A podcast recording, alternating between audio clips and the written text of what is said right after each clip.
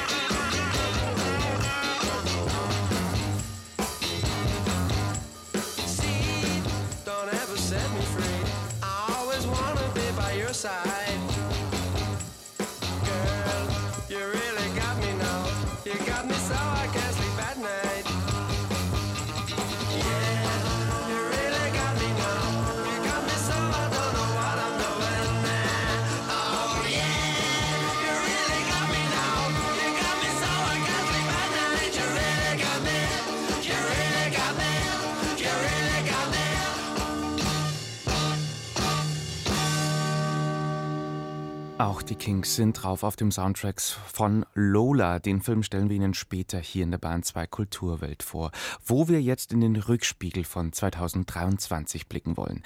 Welche Alben, welche Bands, welche Künstler bleiben in Erinnerung? Eine Angelegenheit für Markus Meyer. Die Rolling Stones veröffentlichten mit Hackney Diamonds ein heiß ersehntes Studioalbum mit neuen Songs.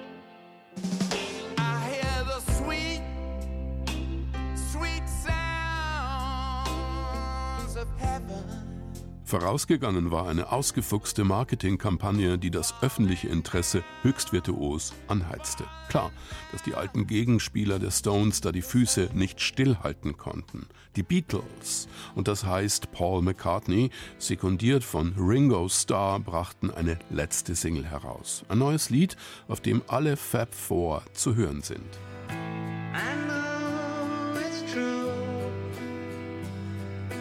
Now and Then hatte John Lennon noch in seinem Apartment in New York auf einem Kassettenrekorder aufgenommen. Jetzt konnte mit Hilfe von KI der Gesang der alten Aufnahme vom Klavier getrennt werden. Das Ergebnis ist ein Stück, das McCartney stark verändert hat. Teile des Songs wurden entfernt, Akkorde verändert. Lebendig und erfrischend klingt dieses Konstrukt zwar nicht, aber es verkauft sich, wen wundert's, hervorragend.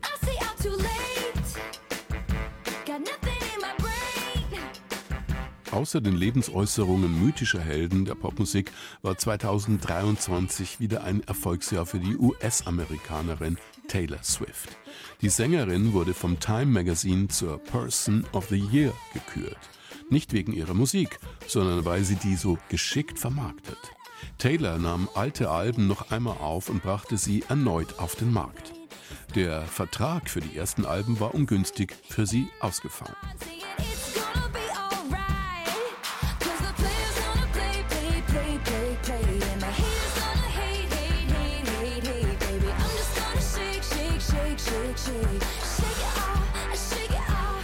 Ihre Eras Tour ließ Swift filmen und brachte sie als Hochglanz-Konzertdoku in die Kinos. So viel Geschäftssinn und Geschäftstüchtigkeit, das nötigte Respekt ab. Vor meinem Fenster kann ich Bäume sehen. In mir drin, kann ich die Chemo spüren. Hierzulande sorgte der Berliner Tristan Brusch mit dem Album Am Wahn für die Rückkehr einer längst vergessenen Figur, nämlich die des Liedermachers.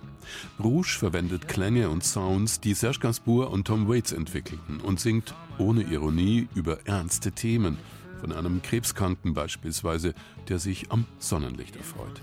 Moral, Ernsthaftigkeit und Realitätsprinzip versus postmoderne Ironie und Beliebigkeit. Das passt in unsere Zeit der Kriege und Krisen. Tristan Brusch, den Namen wird man sich merken müssen, das zumindest prophezeien wir hier mal. Ich träume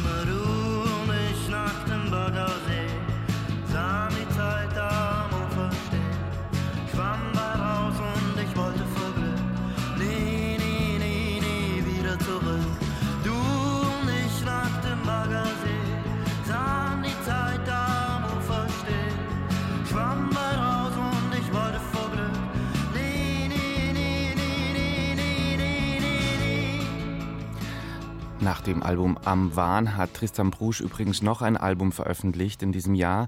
Und zwar hat er Theatermusik gemacht für eine Wojciech-Inszenierung am Berliner Ensemble. Am Ende hat der Bruce Brusch dann das Ganze noch als Album veröffentlicht. Der Wojciech-Soundtrack von Tristan Brusch. Jetzt haben wir schon viel zurückgeblickt auf Musik und Pop von 2023 hier in der Bahn 2 Kulturwelt. Und was erwartet uns also dann musikalisch in 2024? Zum Beispiel die Rückkehr des Volks Rock'n'Rollers. Gefühlt ist halb München geradezu plakatiert mit Werbeplakaten für die Sommertournee 2024 von Andreas Gabayé. Der Name und das Phänomen Gabayé wird auch verhandelt in der neuen Ausgabe des Magazins Testcard. Beiträge zur Popgeschichte. Die neue Ausgabe schmückt ein Regenbogen in verschiedensten Brauntönen. Rechtspop steht darunter. Frage an den Poptheoretiker, Autor und Mitherausgeber der Testcard, Frank A. Schneider. Rechtspop, der Begriff ist mir bisher nie untergekommen, Herr Schneider. Rechtspop ist glaube ich, eine Wortneuschöpfung von uns. Der trägt erstmal der Tatsache Rechnung, dass es eben ganz unterschiedliche Phänomene gibt, die eigentlich dem klassischen Feld der Popmusik zugehören. Rockmusik, Rechtsrock, hast du ja schon angesprochen. Es gibt aber natürlich auch mittlerweile rechten Hip-Hop in Deutschland als auch anderswo, aber eben auch Bezüge auf Popkultur. Also Popkultur ist ja auch so ein System, das nicht nur davon lebt, dass irgendjemand einen Song zum Beispiel veröffentlicht, sondern auch, dass sich andere wiederum auf diesen Song beziehen, damit irgendwas machen, den verändern, zitieren. Also diese ganze Zitatmaschine Popkultur, so auch mittlerweile von Rechten relativ teilweise schon virtuos bedient wird. Als ich Rechtspop gelesen habe und das Buch in Händen hatte, war einer meiner ersten Gedanken auch, ob da wohl was auch über Andreas Gabayé drin steht. Der Volksrock'n'Roller. Naja, der gehört dann natürlich schon irgendwie rein, aber eben nicht als Exponent eines knallharten Rechtsseins, das so eindeutig identifizierbar ist. Und das ist ja praktisch auch nochmal so ein Element, was sich die Rechte von der Popmusik entborgt.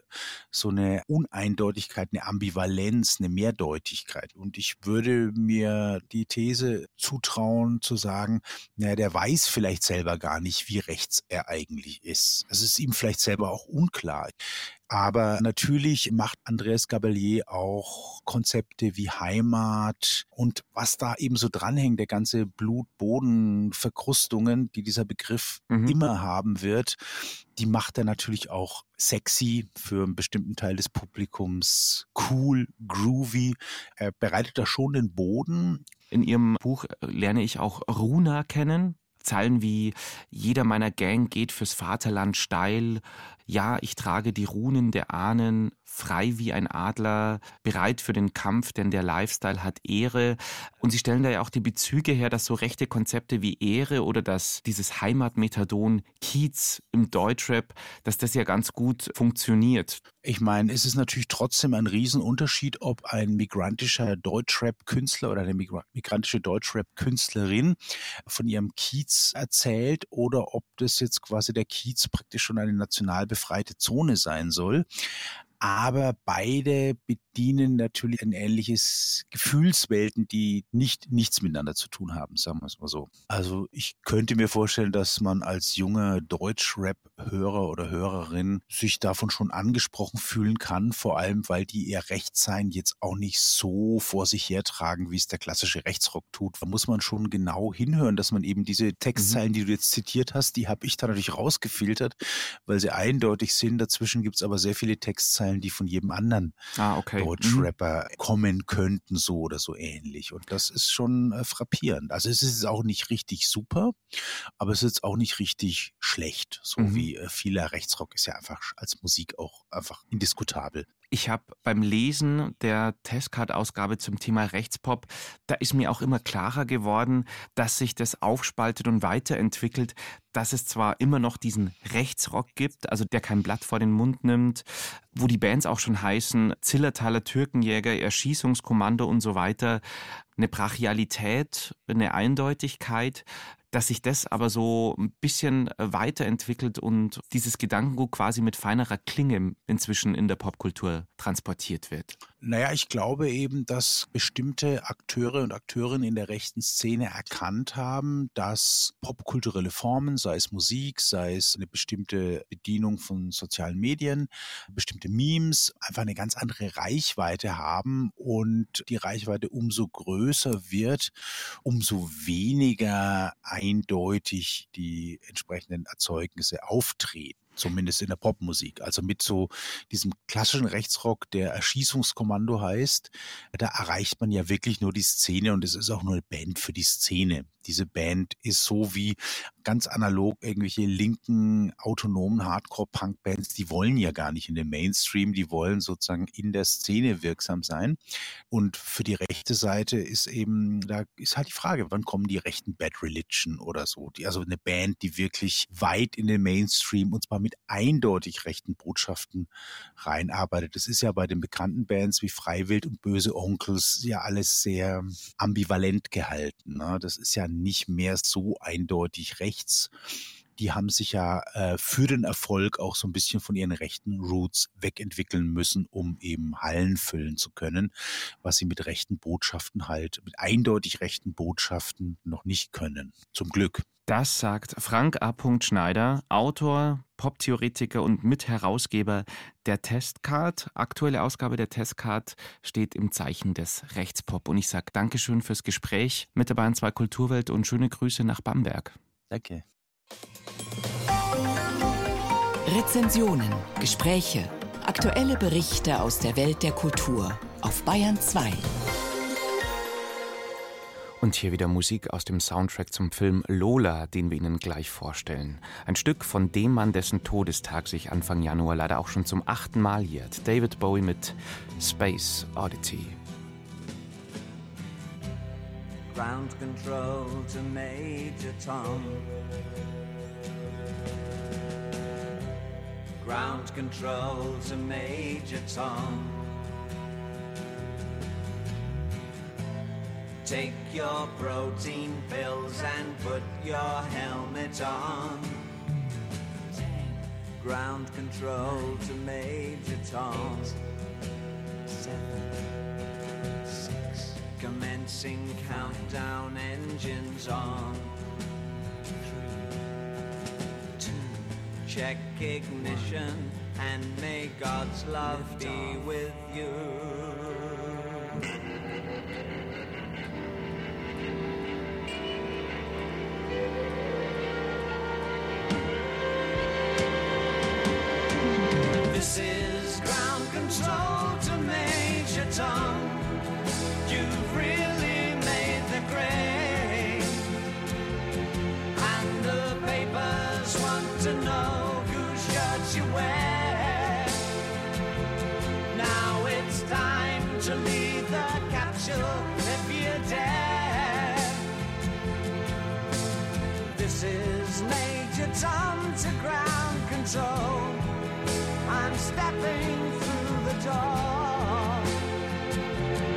And I'm floating in a most peculiar way.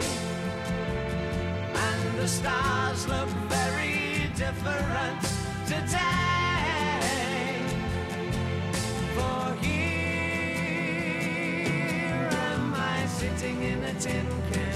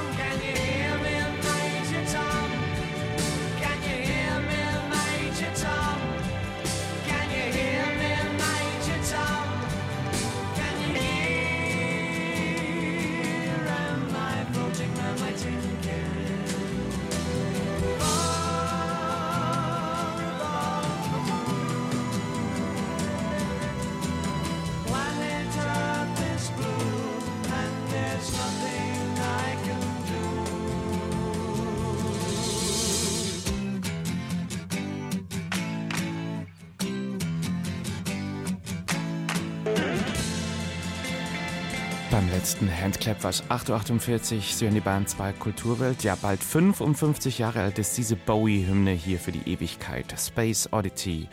Bowie begegnet uns buchstäblich mit diesem Song wieder in einem Film, der seit gestern in den Kinos läuft. Lola vom irischen Regisseur Andrew Leggy.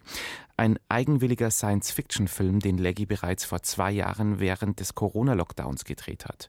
Lola lief im letzten Jahr auf einigen europäischen Festivals, erlangte schnell den Status eines Geheimtipps. Moritz Hohlfelder hat sich das experimentell verspiel- verspielte Low-Budget-Werk angeschaut. Im Keller eines Landhauses im englischen Sussex wird 2021 ein Lager mit Filmrollen entdeckt. Bei der Aufnahme scheint es sich um einen Film zu handeln, der 1941 aufgenommen wurde. Wie ein abstraktes Gemälde beginnt dieser 16 mm Schwarz-Weiß-Film Lola. Zu sehen sind Bilder, die nur aus Kratzern, Schrammen und Lichtblitzen bestehen. Found Footage, das wohl nicht richtig belichtet wurde oder durch Überbelichtung oder falsche Lagerung so geworden ist, wie es ist. Grobkörnig, zerschunden, angegriffen. Dann taucht leinwandfüllend das Gesicht einer jungen Frau auf. Mit Dringlichkeit spricht sie in die Kamera, adressiert ihre Worte an eine Tom, eine Frau mit dem Namen Thomasine, die sie vor der Blendung durch deren eigene Genialität warnt. Sie wolle ihr nun zeigen, wie man Geschichte machen und auch wieder rückgängig machen könne.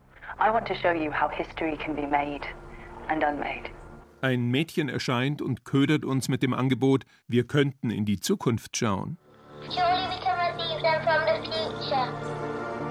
Ein Zeitsprung. Das Mädchen ist nun älter, so um die 20. Es erfindet eine Apparatur, mit der es möglich ist, Funkwellen aus der Zukunft zu empfangen.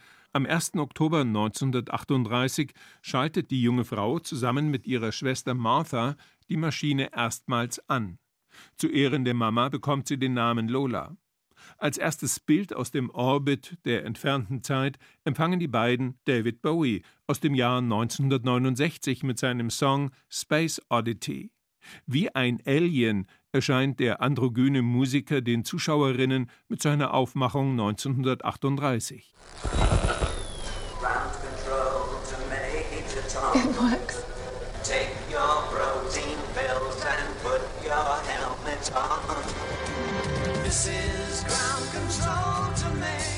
Thomasin und Martha tanzen zu Bowie, während weitere Schnipsel aus der Zukunft an ihnen vorbeiflimmern. Lola. Der Apparat macht die Schwestern reich, denn nun lässt sich verlässlich auf die Zukunft wetten. Ein Auto wird gekauft, ein Pferd, Urlaub gemacht. Doch Lola zeigt ihnen nicht nur zukünftige Wunder und Ereignisse, sondern auch Grauen und Krieg. Die Nazis haben Paris besetzt. Sie sind dabei, die jüdische Bevölkerung auszulöschen. Überall. Und sie nehmen Großbritannien ins Visier. German forces breached coastal defenses following a major intelligence blunder. An diesem Punkt hat man erst gut fünf Minuten des faszinierenden Films gesehen. Der irische Regisseur Andrew Leggy spielt in Lola wie ein Jongleur mit Zeitebenen. Die Bilder flirren, die Handlung springt. Der Film ist eher Collage als Narration, flüchtig und doch berührend, meandernd und doch durchdringend. Ein Clash aus Historienfilm und Gedankenspiel, eine wilde Mischung aus Zeitgeschichte und Popkultur. Wie verändern sich Sitten, Sprache und Musik, wenn man sie aus der Zukunft in die Gegenwart holt?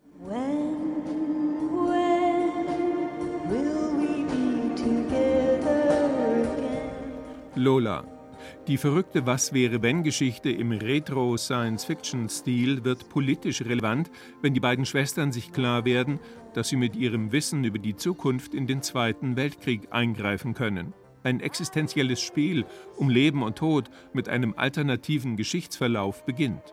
Der nur 80-minütige Film lotet das nicht bis in alle moralischen und philosophischen Tiefen aus.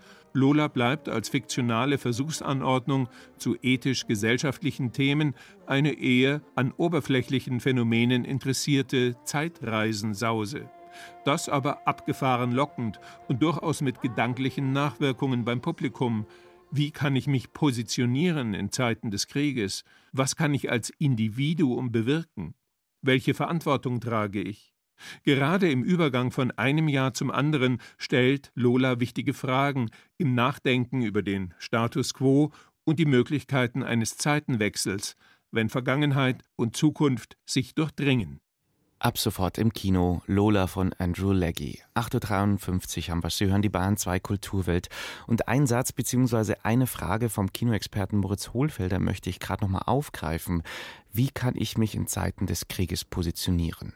Wir möchten Ihnen jetzt nämlich jemanden vorstellen, der hat diese Frage bereits beeindruckend beantwortet. Ihor Mitrov. Im Leben vor dem russischen Invasionskrieg in der Ukraine war er Dichter. Und das ist er immer noch. Sein Arbeitsplatz ist jetzt halt ein anderer, ein deutlich gefährlicherer Ort. Christine Hamel mit einem Porträt.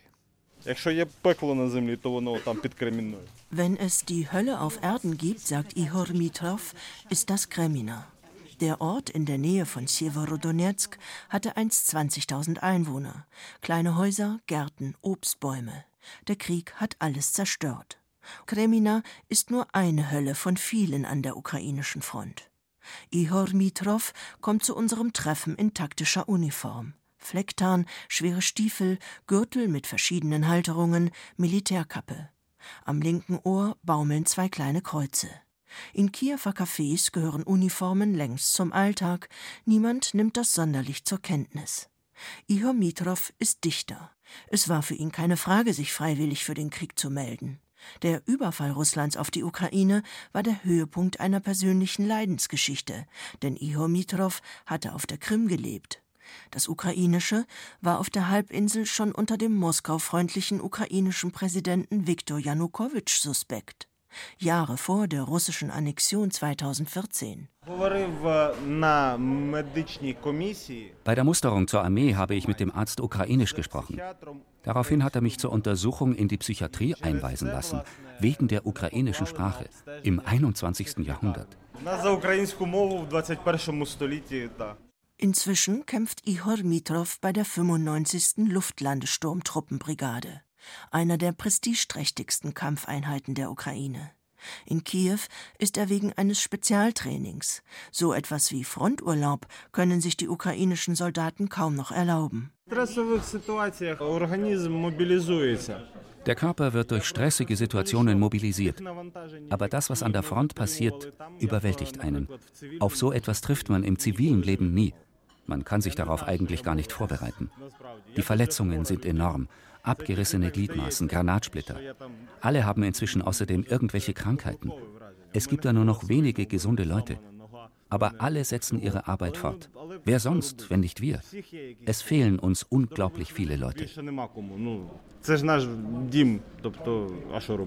Die existenzielle Ausgesetztheit, die der Krieg mit sich bringt, verarbeitet Ihor Mitrov an der Front in Gedichten. Dokumentarische Verse versteht er als seine Pflicht. Nun sprich nicht, sei jetzt ein Stein. Jetzt stirbst du in meinen Armen, wenigstens für eine Sekunde. Der Kampf gegen die Russen sei das eine, sagt Ihomitrov, der Kampf gegen das Pathos das andere. Die größte Sorge des Dichters gilt einer gewissen Feierlichkeit beim Schreiben an der Front. Sie schleicht sich ein, nicht weil Ihor Mitrov daran gelegen wäre. Nein, es ist vielmehr der allgegenwärtige Tod, der das Weihevolle, das Inbrünstige befeuert. Ich will eigentlich Pathos vermeiden. Ich mag kein Pathos. Ich mag nicht diesen erhabenen Stil, über den wir uns normalerweise lustig machen. Aber Pathos setzt sich seit dem Krieg trotzdem durch. Es geht mir um ein dokumentarisches Schreiben. Ich mag den Begriff des Gonzo-Journalismus, der Gonzo-Poesie und der Gonzo-Literatur. Ich habe diesen Stil schon lange für mich entdeckt. Und jetzt, während des Krieges, erweist er sich als besonders fruchtbar. Der Gonzo-Journalismus wurde von dem US-amerikanischen Schriftsteller und Journalisten Hunter S. Thompson Anfang der 1970er Jahre begründet. Gonzo steht im amerikanischen Slang für exzentrisch und verrückt. Der Gonzo-Stil ist radikal, subjektiv und arbeitet mit starken Emotionen und Übertreibungen. Nur so kommt man sprachlich dem Geschehen an der Front vielleicht überhaupt bei. Gerade arbeite ich an einem Roman. Es ist ein Buch über das, was mir an der Front passiert. Ich möchte der ukrainischen Literatur einen großen, wichtigen Text zufügen, der etwas Bedeutendes über uns alle zu sagen hat. Gonzo-Pathos, ein Markenzeichen also von Ihor Mitrov. Nicht nur in seinen Gedichten, auch in seinen Videos, die er auf seinem YouTube-Channel Mitropolia TV Kriegsrecht zeigt. Da liegt er in einem Schützengraben und zündet sich in aller Ruhe eine Zigarette an. Um ihn herum donnern die Geschütze. Und der Dichter fasst ruhig und nüchtern die Lage zusammen. Knapp fünf Minuten dauert das in seiner Ruhe erschütternde Video. Der bald zwei Jahre anhaltende Krieg konzentriert in der Dauer einer Zigarette. Ihor Mitrov, Dichter im Krieg, hier am Ende der letzten Ausgabe der Bayern 2 Kulturwelt für 2023. Nächste Ausgabe dann im neuen Jahr am Dienstag, 2. Januar. Ja, kommen Sie gut ins neue Jahr und im Namen vom gesamten Team der Kulturwelt verabschiedet sich Tobias Ruland.